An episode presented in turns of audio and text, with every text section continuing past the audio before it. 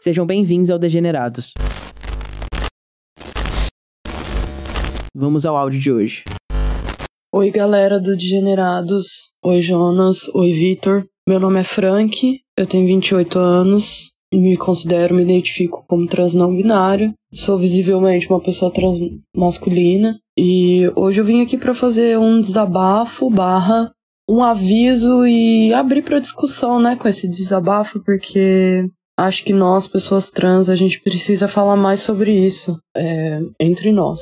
Então, qual que é o desabafo? Eu morei fora do Brasil quase três anos e nesse tempo eu meio que saí do armário, né? Eu já me considerava uma pessoa trans, mas consegui me empoderar mais, falar mais sobre isso e quando voltei para o Brasil há poucas semanas atrás, acabei por encontrar colegas e amigos trans, né? E rolou assim uma situação bem chata, né? Ao encontrar esses colegas, amigos trans, que foi é, a exposição, né? As pessoas falando em público comigo sobre hormonização, né? De uma forma que, como se a hormonização fosse a solução para né, minha disforia, como se a hormonização fosse a melhor coisa que eu podia fazer e sobre tocar esse assunto em público também, né? É, esses colegas barra amigos fizeram isso. Eu me senti muito desconfortável porque é um assunto bem delicado para mim, por motivos que me gera conflito, né? Pensar na harmonização e tudo mais. E ainda penso nas pessoas que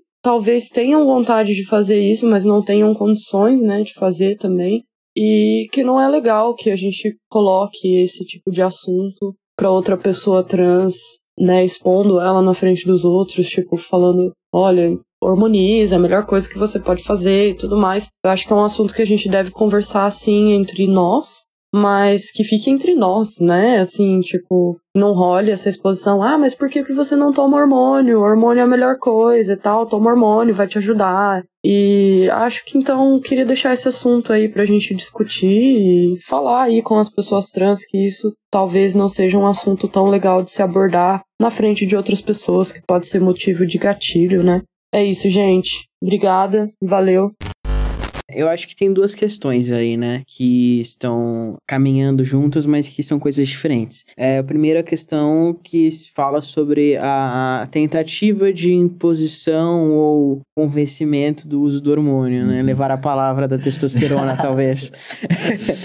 e aí eu acho que, bom, tem vários recortes para a pessoa ter se sentido incomodada, deve ter sido feita de uma forma sem noção é, e desnecessária.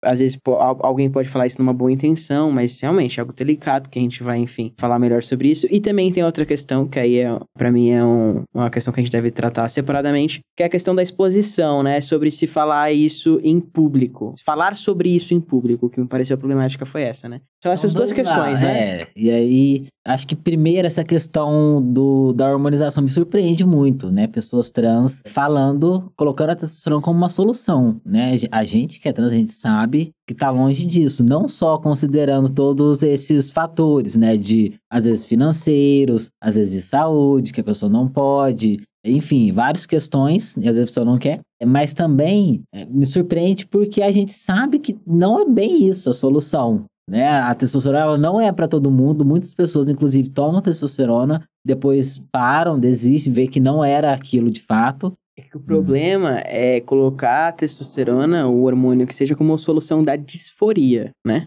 É, não é. Não é. Geralmente você costuma a daí buscar outras coisas, né? Eu, pelo menos, tinham coisas que eu nem tinha percebido que me incomodavam, que eu só percebi quando eu a testosterona consertou as outras que eu tava preocupada. então já vi muita gente relatar isso, que começa a descobrir novas disforias depois da, da terapia hormonal. Sim, então, tá solução da disforia não é. Não, não é. Da disforia disforia, não. Pode ser a solução para determinadas demandas que a pessoa tiver ou desejos. Uhum. Mas solução para disforia.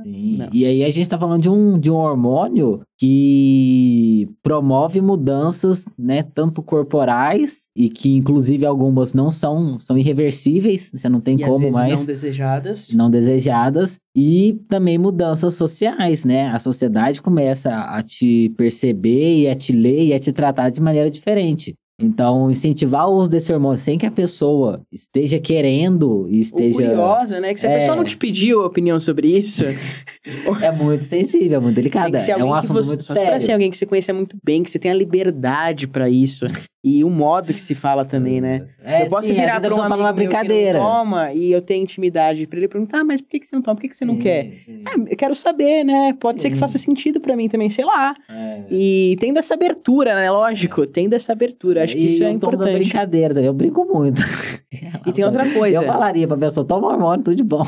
Porque na ali zoeira, ele claro. fala assim, tipo, ah, que eu acho que não é um assunto pra se tratar É, em aí eu público. acho que é um outro. Mas não, mas questão. assim, ó, não. Agora, ouvindo, eu- pra mim esse assunto não é pra ser tratado em lugar nenhum. Você chegar pra pessoa e falar, tipo, nossa, você tá deprimido, toma antidepressivo, sabe? Tipo, sei lá, você pode. Ah, se a pessoa tá disfórica, tá, enfim, com comportamento, você tá achando que talvez a pessoa queira, mas tá sem coragem. Tem outras formas de você abordar a pessoa, tipo, você pode falar sobre a sua experiência, você pode mandar link de vídeo pra ela, você pode falar pra ela que você tá ali pra ela se ela quiser conversar sobre, né? Tipo, você não chega na pessoa vendendo uma solução que a pessoa não pediu. É, não isso seja no particular ou no público. É, é, inclusive irresponsável. Né? Não, é totalmente irresponsável. Totalmente responsável. Totalmente. Não tem nada que, que sustente uma. Mas infelizmente a questão gente dessa. sabe que tem gente que faz isso e que ainda é capaz de chegar oferecendo contato.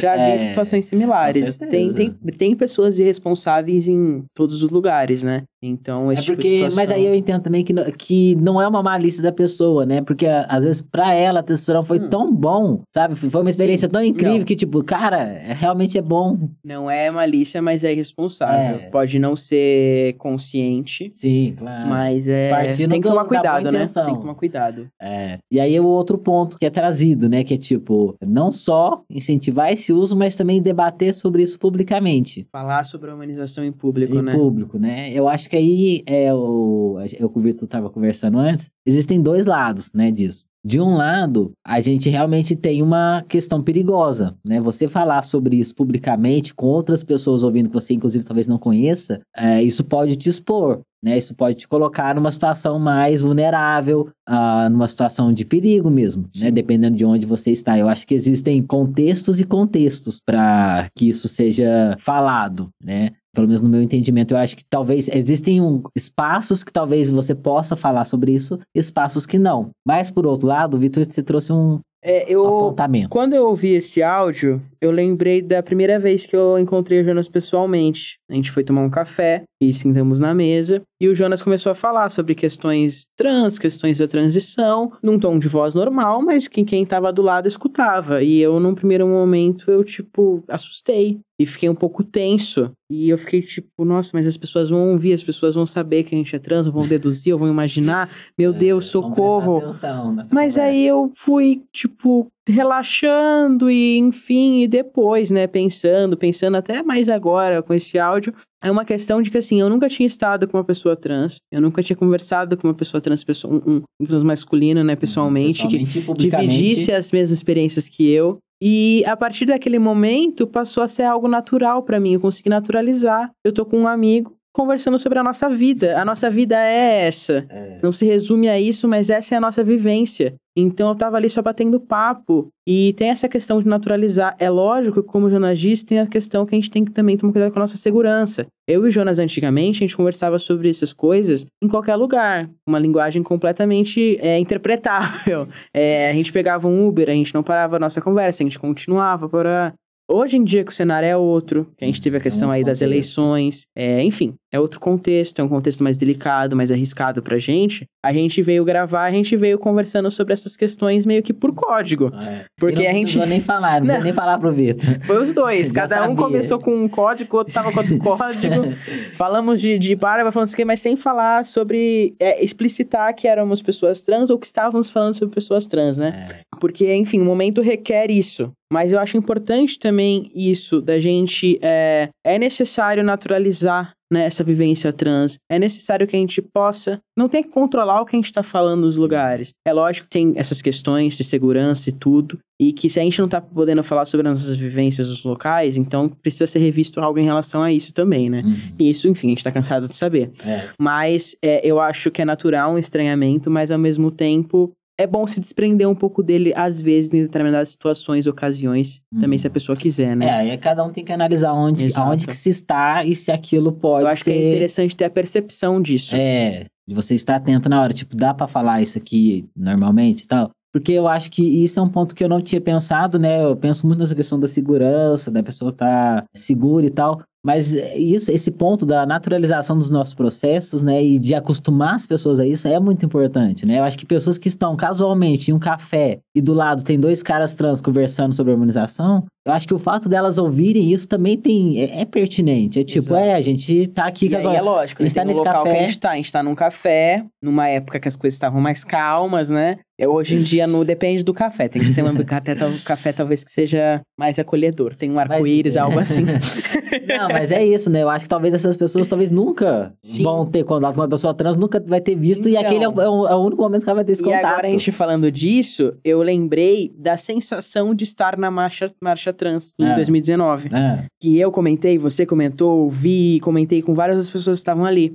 Cara, tinha muito cara trans batendo papo, conversando sobre diversas coisas relacionadas ao processo de transição, a vivência trans ou sobre a vida pessoal, num ambiente, tipo, suave, sabe? Tipo, você passava aqui na praça, aqui no cantinho, tava lá o pessoal falando da mastectomia, mostrando isso, mostrando aquilo. Aí você passava, sabe? Tipo, Eu adoro essa cultura de mostrar a cirurgia pro outro. a gente não, não tem essa vivência. E acho que é aí que É. é interessante de pensar como é importante a gente estar com pares Uhum. em algumas situações, ou ter pares, né? Pessoas que tenham vivências que atravessem as, as nossas, né? A gente ter essa oportunidade de, de conversar e desabafar, enfim. Tem coisas que só os nossos vão entender. Então. Não, eu acho que a criação desses espaços, eu acho que isso deixa muito explícito, né? A importância disso. Da gente ter um espaço onde a gente pode se reunir entre os nossos, saber que ali a gente está rodeado de pessoas que nos apoiam, Sim. e é um espaço seguro e poder, a gente poder falar, é, conversar tranquilamente a respeito dos nossos processos. Exato. Isso é muito importante, ter esse espaço de segurança.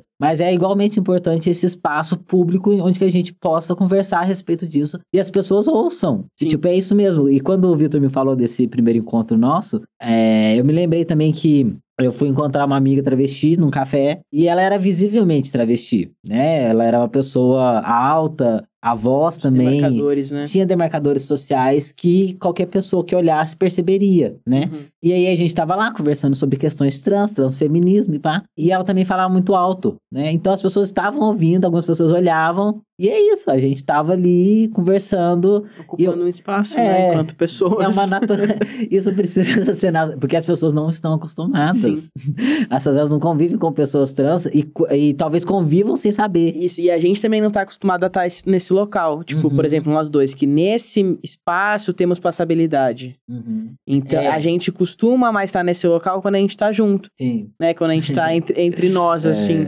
É, e aí entra essa questão de, de, de passabilidade mesmo, né? A gente se sente. E aí é um outro ponto, né? Se a gente tá aqui falando, né, de se sentir seguro em espaços, mesmo sendo passáveis, existe esse sentimento sempre presente na gente, né? Que nem a gente tava no Uber e tal, a gente não. A gente tava receoso, a gente não ia falar certas palavras. Apesar de passáveis, provavelmente o Uber não, não entenderia o que tá ali em jogo. Não. E aí, quando a gente tá falando de alguém que sequer tem essa passabilidade, isso sequer é uma opção. A presença dela por si só já comunica quem ela é e já coloca em risco a despeito do que ela tá falando. Talvez ela tá falando de, uma, de negócios, mas aquilo já tá ali presente. É, as pessoas ou, já ou sabem. ela se exclui da sociedade, Ou é excluída, se- na verdade, sim, é né? excluída. Ou ela Tá de- E é isso. E aí ela não tem escolha. Ela tem que bater de frente, porque é isso. Ou eu vou, ou eu vou ficar fora, ou eu fico aqui dentro. Nesse, é uma disputa de, de território, inclusive. É, Até lembrei de uma travesti uma vez falando sobre essa questão, né? é, a transição de um homem trans, um transmasculino que toma hormônio masculino, ela é mais efetiva no sentido de passabilidade. Hum.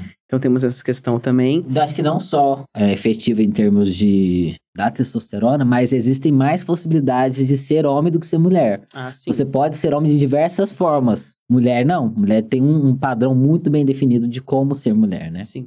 Mas eu acho que, apesar de isso ser uma verdade, quando a gente tá nesse local, a gente não enxerga muito isso. Do quê? Por exemplo, das formas de ser homem, o que é permitido ao homem ou não. É, uma por exemplo, que a gente clareza. tava falando no outro, no outro episódio sobre adereços, sobre um homem cis usar saia é uma coisa, um Uhum. homem trans usar saia é outra, falando do nível individual, né? É outro processo. Uhum. Então, apesar de haver mais possibilidades de ser homem, a gente sempre acha que vai estar sendo invalidado. Uhum. Então, tipo, eu mesmo passei muito tempo muito preocupado com a minha altura, porque é muito difícil um homem com a minha altura.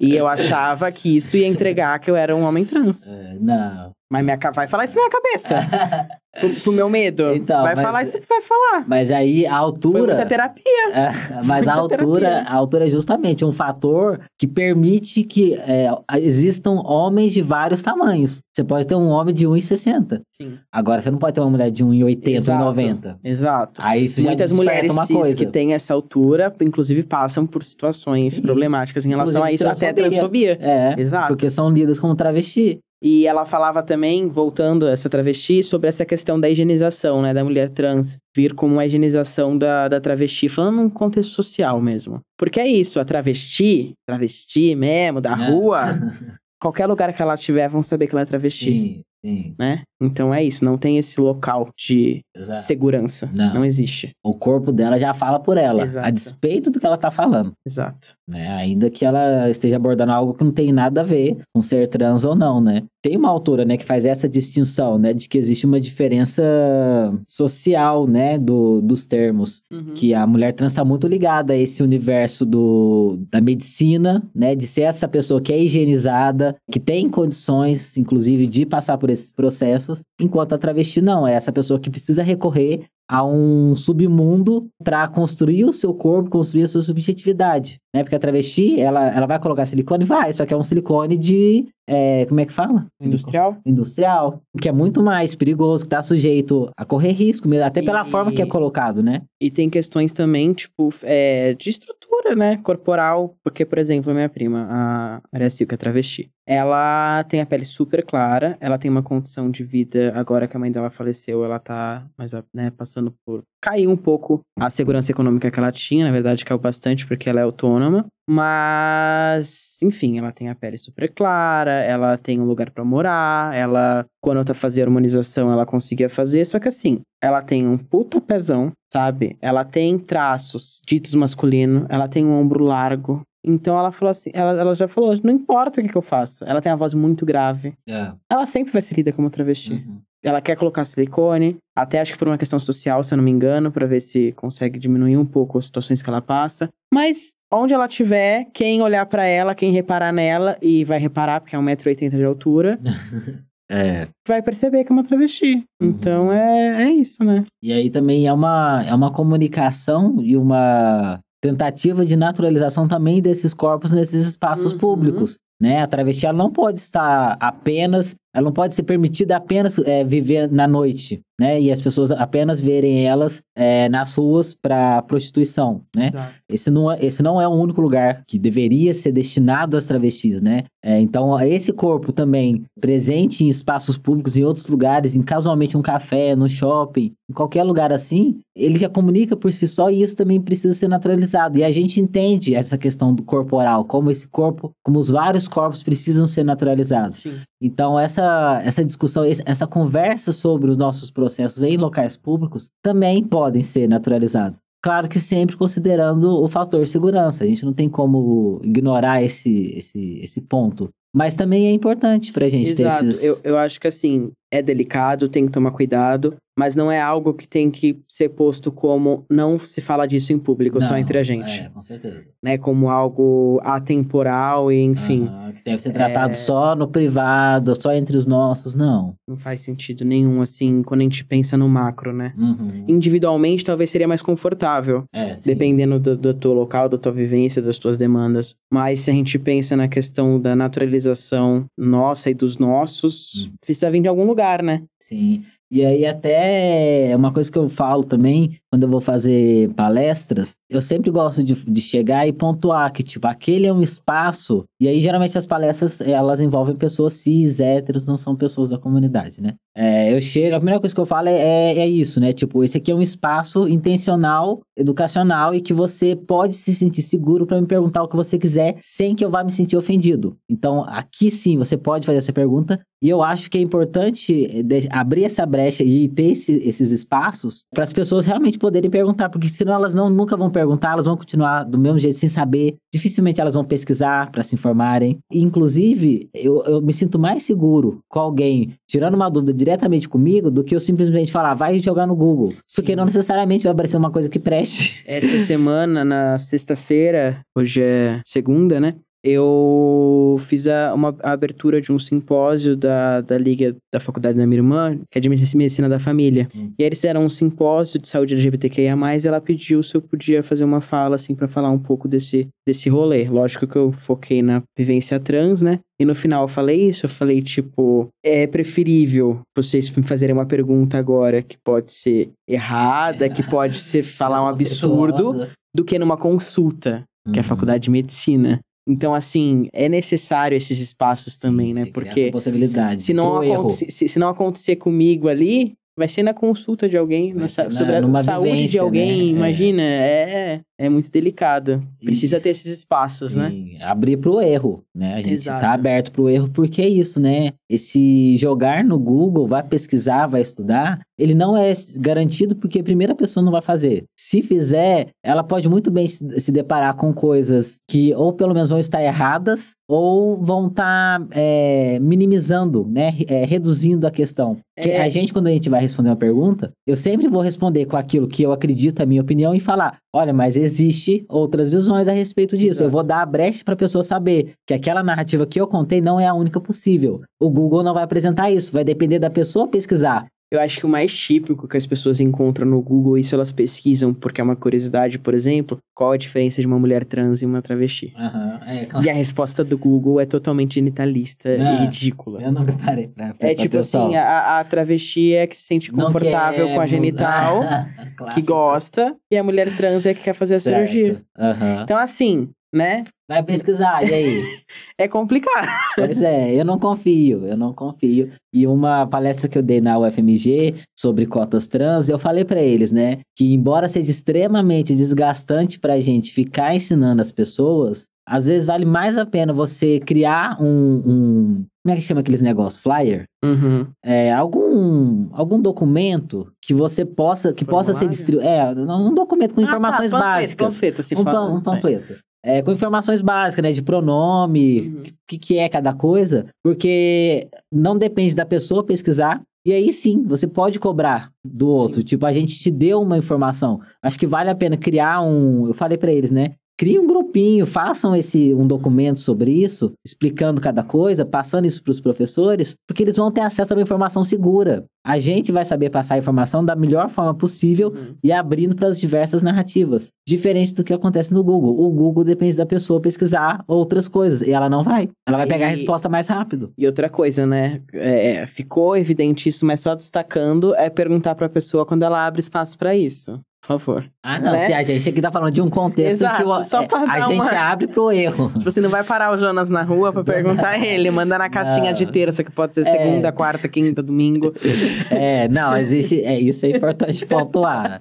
Que existem, claro que uma pessoa, é, talvez aliados que estejam ouvindo e tal, é, vão. Tem que ter esse bom senso, Sim. né? De qual é o momento que eu posso perguntar Exato. isso. E existem prestes, existem momentos para isso, não é qualquer e, hora. E aí é importante também a gente falar da necessidade de se criar esses espaços. Uhum. Para além, por exemplo, o Jonas responde as perguntas lá na caixinha dele. Mas quem tá vendo as respostas do Jonas, tá seguindo o Jonas e tá querendo receber esse conteúdo. Uhum. Não vai sair da bolha. Daí a importância de chamarem pra palestra, pra não sei o quê, pra não sei o quê, né? Para disseminar a informação. Então, criar espaços também onde haja oportunidade disso, né? Uhum. E que não tem que ser a gente só que tem que criar. Ah, sim. Exato, não é o espaço só que a gente cria, mas eu acho que é legal essa compreensão do outro, da necessidade dele criar um espaço para que ele possa aprender e também da nossa compreensão de abrir um espaço para o erro. E aceitar o erro, espaço. sim, e aceitar esse erro e, e, orientar a partir dele, né? E também, às vezes, o erro vem é, em um outro espaço, mas o erro vem como um erro apenas, né? Não como um preconceito. Ah, sim. Aí ah, é sim. diferente. E a gente Totalmente percebe. Não, A gente sabe. percebe no ar, assim, ó. Tem, tem aroma diferente. Não, e a própria pessoa sabe. Sim. Ela sabe que ela não tá fazendo uma pergunta genuína. Ela sabe que ela tá sendo preconceituosa, inclusive tá lá cutucando. Tem ela sabe, também, né? Isso não é. A gente sabe diferenciar e a pessoa sabe também. É, mas que tem gente que tenta fazer achando que a gente não vai saber diferenciar. Ah, né? mas a gente sabe, tá, Sabe. gente? A gente sempre sabe. É muito, é muito evidente e quem vem com a possibilidade do erro é não intencional costuma vir com uma humildade muito reconhecível. É, E já costuma vir envergonhado e com receio e com medo, né? É muito diferente. É, enquanto a outra pessoa joga como uma, um desafio, Isso. né? Ela quer te desafiar, ela tá duvidando de você. Tem, todo, é, tem Há- toda uma um- outra postura. Uma outra postura, né? É. É diferente. A gente já tá muito vivido pra não saber diferenciar. Sim. Ai, ai. Acho que é isso por esse episódio, né, Acho amigo? que é isso. É, gostei muito, acho que foi um. Acho que é uma questão interessante de se debater. O- rendeu não muito. tinha passado nem perto de, um, de falar sobre esse tipo Não, de questão, nunca né? falamos. Acho que É. nenhuma temporada, né? Isso, essa temporada, pelo que a gente viu já, né, tem algumas questões aí que, é, ah, diferentes, né, do que a gente tratou, assim, que foge um pouquinho mais, que eu achei bem interessante. Sim. Ter a possibilidade de papear sobre outras questões dentro É. dessa questão. Mas é isso então, gente. Muito obrigado por ouvirem. É, acompanhe a gente lá no Instagram, lembrando, né? Ah, é, É, degenerados.podcast. isso aí. É, A gente posta lá todos a capa dos episódios. episódios e tal. Lá é o espaço que a gente tem pra receber o retorno de vocês, né, e dialogar. Deixar comentário lá, deixar indicação de te- a- quando a- abrir pro. Pra próxima temporada, próxima né? temporada, Tudo a gente vai vão ter- avisando por lá. É, então é bom ter em vista. É isso então, gente. Muito obrigado e até a próxima. Até mais.